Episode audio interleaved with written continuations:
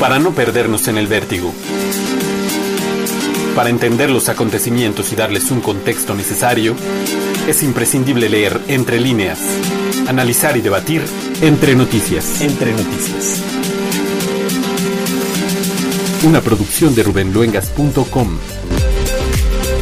¿Qué tal amigos? Aquí dándoles la bienvenida a Entre Noticias. Soy Rubén Luengas desde la Ciudad de México.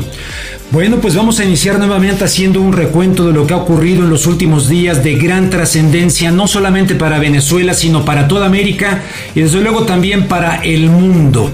¿Qué ha pasado en Venezuela? Yo les dejé con aquellos dos conciertos un concierto en Cúcuta y otro concierto también como respuesta que iba a realizar y que de hecho realizaron ambas partes en la frontera entre Colombia y Venezuela.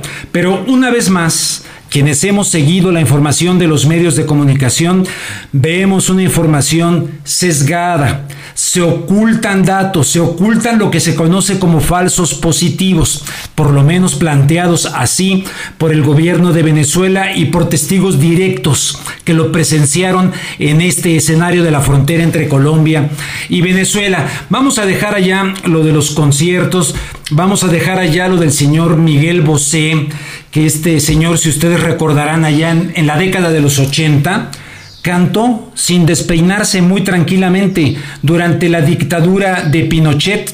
Si no mal recuerdo, también estuvo el Puma, creo que estuvo también Julio Iglesias. En fin, busquen la lista de quienes cantaron en la dictadura de Pinochet y ahí cantaron sin ningún problema. Les importó un comino, pero ya dejemos a un lado el tema concreto de los conciertos para decir que ha llegado el domingo 24 de febrero, el lunes 25 de febrero y el presidente, por mucho que hayan recibido a Guaidó en Bogotá, en Colombia, porque le hicieron ahí el teatro y lo recibieron con eh, protocolo de jefe de Estado al señor Guaidó. ¿eh? Así lo recibieron en Colombia, como si fuera el jefe de Estado. Claro, antes de su primera visita como supuesto jefe de Estado, hacen la broma por ahí, pues fue con Paulina Rubio.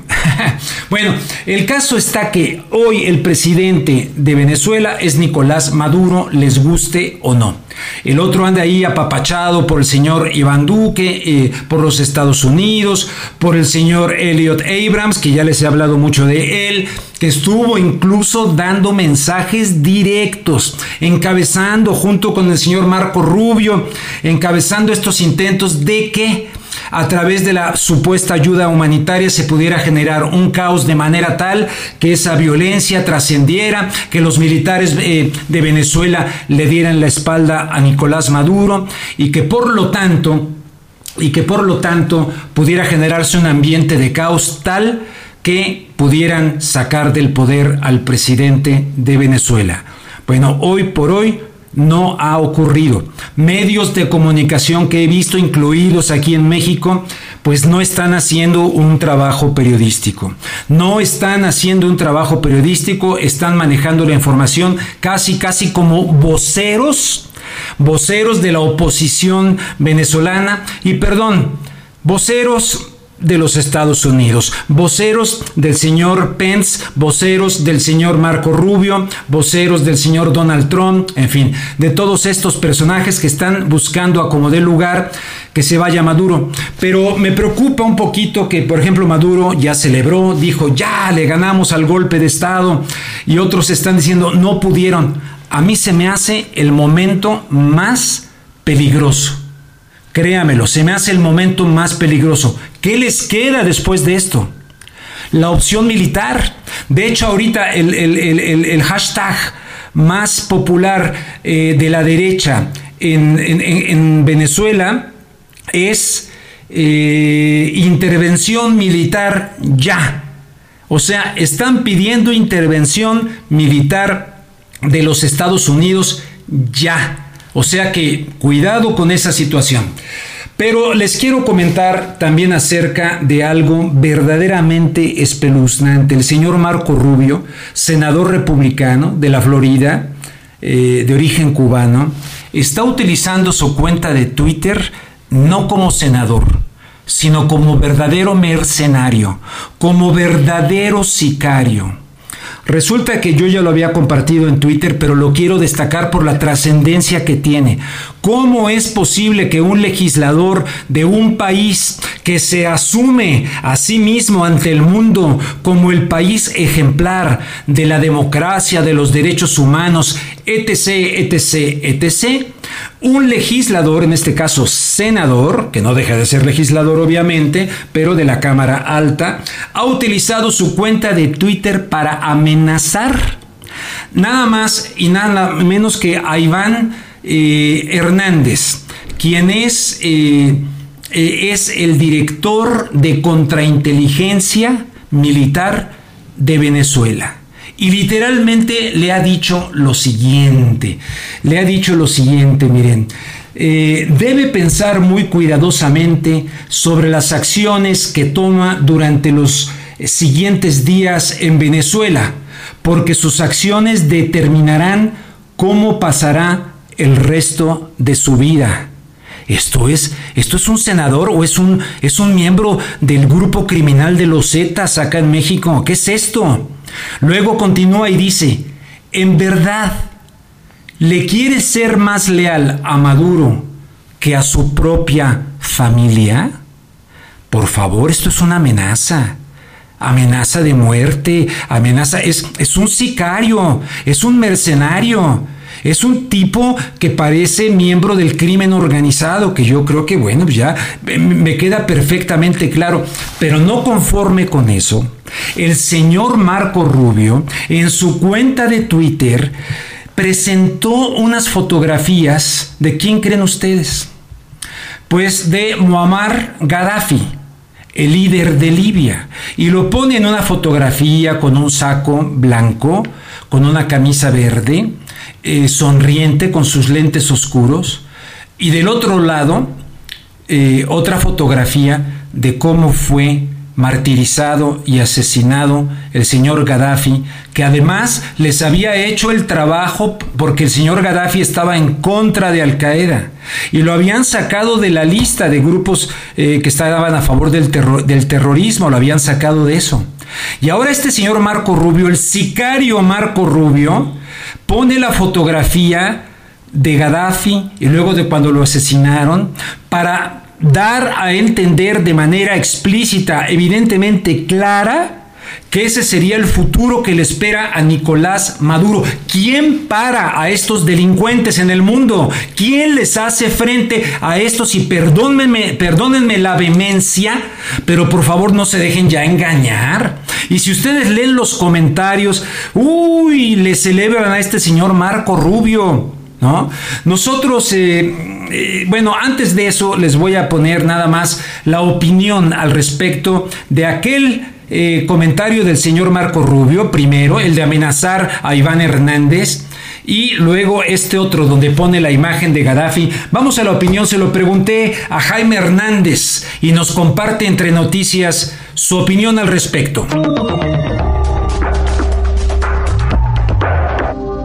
Pues Rubén, ¿qué te puedo decir? A mí en lo personal no me extraña en absoluto que Marco Rubio esté actuando de esta manera, que esté amenazando a los hombres, los militares más próximos a Nicolás Maduro. De hecho, si, ustedes observan con atención la red social de Twitter de Marco Rubio, que por cierto estoy seguro que no está siendo operada por Marco Rubio, sino por, un, por un, ya por una fuerza especial de guerra psicológica, hay videos, hay eh, twitters alusivos no solamente a los altos mandos militares de Venezuela, sino también en el curso de los últimos minutos están llegando imágenes de Muammar Gaddafi, el líder libio que fue derrocado eh, gracias al impulso de Estados Unidos, con imágenes que presentan a Muammar Gaddafi victorioso y después ensangrentado y derrotado. Lo mismo con el general Antonio Noriega en Panamá, que como ustedes saben fue un poderoso aliado de la CIA de Estados Unidos y después cuando yo le sirvió lo mandaron capturar y se pudieron en una cárcel de Estados Unidos. Entonces no me extraña, eh, Marco Rubio se ha convertido en el líder de esta quinta columna venezolana, amenazando eh, de alguna manera, eh, em, preparando el terreno de intervención militar. Y esto no es nuevo porque Marco Rubio lleva en esta campaña más de cinco o seis años, yo me atrevería a decir, vinculado no solamente a poderosos intereses económicos de Venezuela.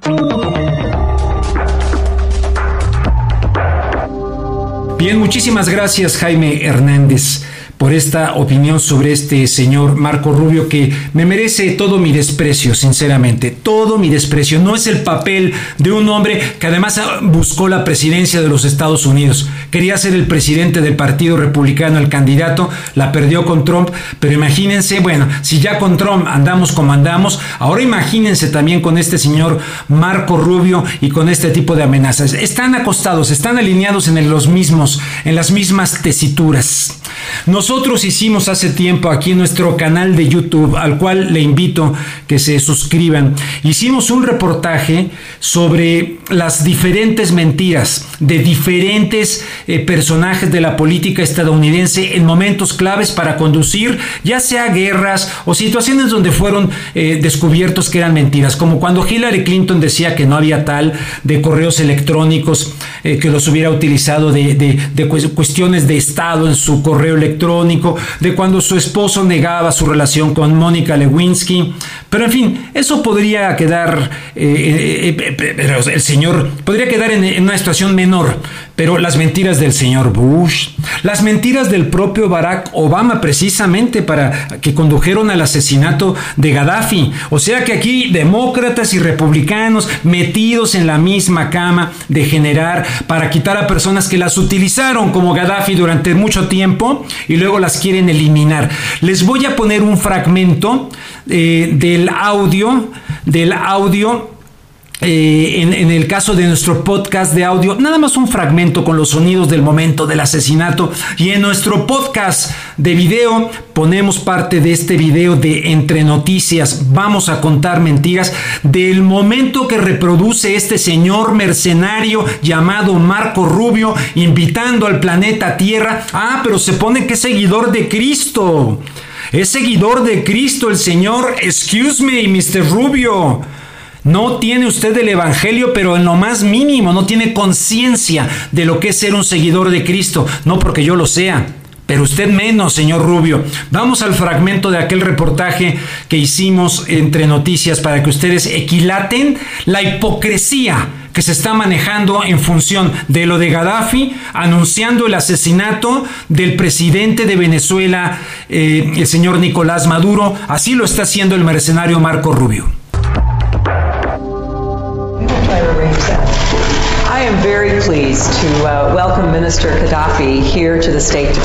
Tengo el placer de darle la bienvenida al ministro Gaddafi aquí al Departamento de Estado. Valoramos profundamente la relación entre los Estados Unidos y Libia.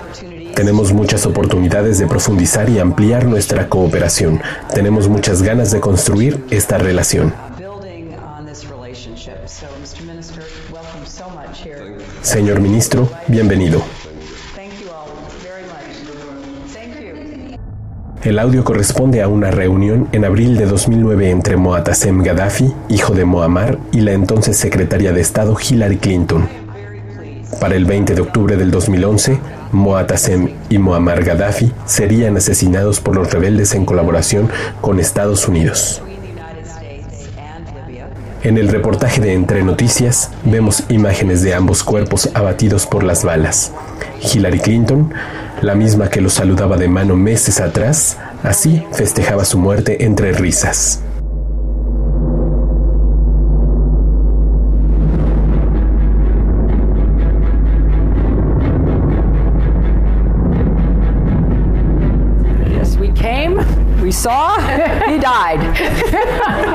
Llegamos, vimos y él murió.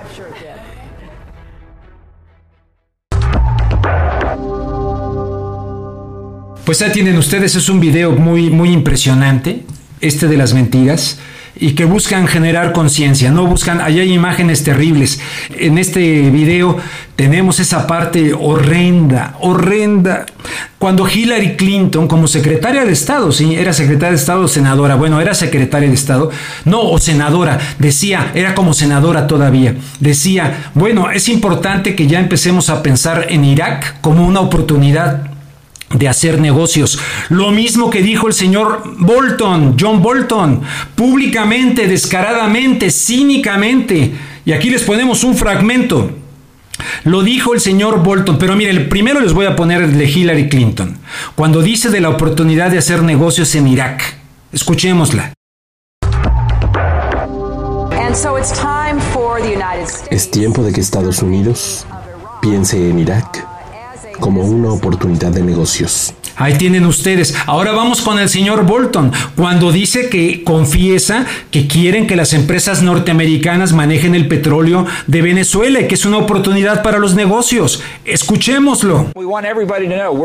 Queremos que todos sepan que nos tomamos todo esto en serio. No queremos que los negocios estadounidenses o los inversores sean tomados por sorpresa viendo lo que Trump hizo el día de ayer. Estamos en conversaciones con las principales empresas estadounidenses que están en Venezuela o en el caso de Citgo, aquí en los Estados Unidos. Venezuela es uno de los tres países a los que llamo la troika de la tiranía. Hará una gran diferencia económica para los Estados Unidos si logramos que las compañías petroleras estadounidenses realmente inviertan y produzcan en las capacidades petroleras de Venezuela. Sería bueno para el pueblo de Venezuela, sería bueno para el pueblo de los Estados Unidos. Tenemos mucho en juego con esto para hacer que todo salga como debe ser. Bueno, ya el que no hay peor ciego que el que no quiere ver, porque luego aquí hay personas, ¿verdad?, que este tipo de periodismo lo califican eh, porque no coincide con sus visiones o no coincide con sus intereses, ¿verdad? Porque han perdido absolutamente la conciencia. Aquí de lo que se trata, porque el periodismo no es el equilibrio ni el balance ni nada de eso. El periodismo es la búsqueda de la verdad y con datos y con hechos, y son los que estoy compartiendo con ustedes. Bueno, vamos a dejar esto en paz porque precisamente hoy, lunes, empieza la reunión del llamado este grupo de Lima, eh, en el cual se refugia el señor Guaidó para buscar ahora qué es lo que sigue. ¿Qué es lo que sigue? Y con la presencia del vicepresidente de los Estados Unidos, el señor Mike Pence, para ver qué es lo que sigue. Les van a ir a, dictar, les van a ir a decir qué es lo que sigue. Puede seguir ya de plano después del fracaso de este intento de derrocar a Maduro. ¿Qué es lo que sigue? ¿La invasión tipo Panamá? Como, como sacaron al cara de piña Noriega en Panamá? ¿O como sacaron a Marcos de Filipinas? ¿O como mataron a, a Gaddafi? ¿O como mataron a Hussein? Todos estos, a Hussein lo pusieron ellos también ahí y apapacharon esa dictadura, en el caso de Hussein, para enfrentar a Irán en aquella famosa guerra donde se utilizaron armas químicas. Despertemos como audiencia, no hay democracia sin sociedad bien informada. Esto es Entre Noticias.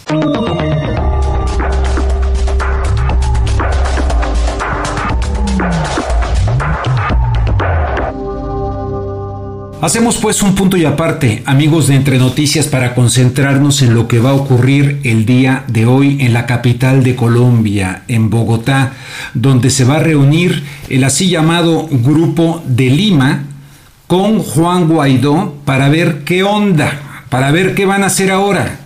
Y para saber qué van a hacer ahora, van a tener nada más y nada menos que la presencia del vicepresidente de los Estados Unidos, el señor Mike Pence.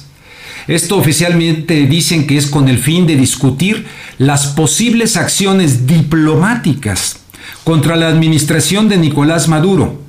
Diplomáticas, ¿eh?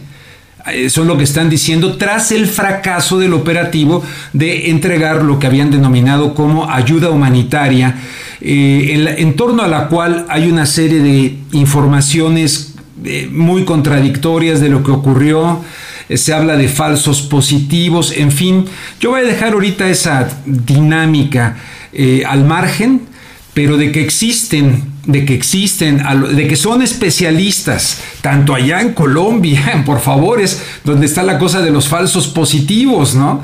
Eh, en Colombia y evidentemente también acá estos señores representantes del gobierno actual de los Estados Unidos que son especialistas en este tipo de, asuntos y de generar caos y de generar eh, controversia, en fin. Bueno, el, el vicepresidente Mike Pence estará ahí en Colombia, que ha sido utilizado este país como portaaviones, ¿no? Y como mm, territorio para, como se utilizó Honduras, por ejemplo, cuando derrocaron a Jacobo Arbenz, me recuerda mucho, en 1954 eh, me recuerda muchísimo. En 1954 derrocan a Jacobo Arbenz y con Castillo Armas desde Honduras fue que planeó la CIA en aquel entonces, cuando era el presidente Eisenhower. Así planearon derrocar a Jacobo Arbenz, efectivamente por haber realizado una tímida, eh, tímida reforma agraria, pero que afectaba a la United Food Company. Bueno, así se está prestando todo con Iván Duque, con el señor Álvaro Uribe detrás.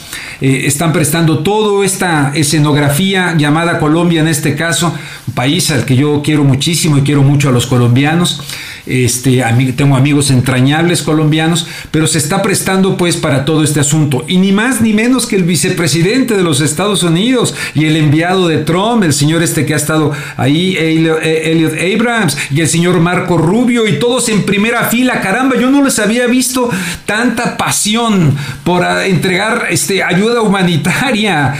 Jamás les había visto tanta pasión. Fíjense que en nuestro canal de YouTube hemos este hemos eh, puesto, y, es más, le voy a pedir a Pastor que lo vamos a reproducir aquí, aunque es un, un, sonido muy rápido. Madeleine Albright, quien fuera la secretaria de Estado de Hillary Clinton, con una periodista que le preguntaba sobre el medio millón, dice, hemos leído, hemos, nos han dicho que es medio millón de niños que han muerto en Irak por las sanciones, antes de la guerra de Irak, estoy hablando de la época de, de Clinton, de Bill Clinton. Y la señora Madeleine Albright contesta, bueno, eh, es una, una, opción muy difícil eh, que tomar, pero creemos que vale la pena. Eso fue lo que contestó esta señora, para que vean lo que tienen en la cabeza. No hay justificación por ningún motivo para que esta señora hubiera contestado así. Miren, se los voy a poner aquí tantito, pastor, y si les pones tu traducción en voz, porque aquí sería para, para el audio, a ver si les pones tu traducción en voz. Vamos a escuchar a Madeleine Albright.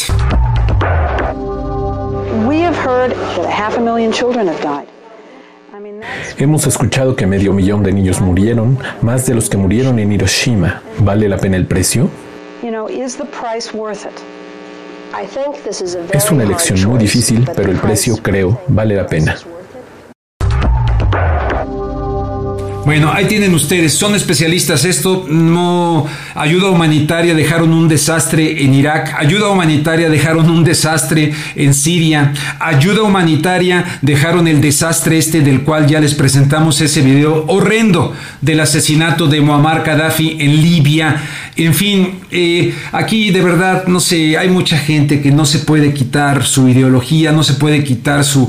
Eh, estos son hechos concretos y estos son los protagonistas. Estas son las personas que están allá supuestamente muy interesadas por la ayuda humanitaria. Por favor, eh, nos quedamos con esto el día de hoy, entonces nada más estén pendientes porque ya no me dio tiempo de incluir aquí qué va a decir el señor eh, Juan Guaidó, qué va a decir el señor vicepresidente Pence, toda esta nomenclatura del gobierno de ultraderecha de los Estados Unidos que tenemos actualmente, que es una pena y es una vergüenza y es un descaro la manera, eso, eso que con lo que empezamos el podcast, eso que está haciendo el señor este de amenazar y de ponerlo del eh, Muammar Gaddafi, de veras, los retrata de cuerpo entero, los retrata de cuerpo entero. Y ustedes tomarán su decisión, pero yo estoy en mi derecho de como periodista de expresarlo, de decirlo y de convocarles a que reflexionen y piensen. Les agradezco mucho y les invito a que se suscriban a nuestro canal de YouTube, donde también tendremos esto con más este mismo eh, audio, pero lo tendremos en video también para que ustedes puedan disfrutarlo en YouTube. Gracias a Pastor Delgado por la edición de nuestro podcast número 7. Gracias, Pastor, y hasta la próxima, amigos de Entre Noticias.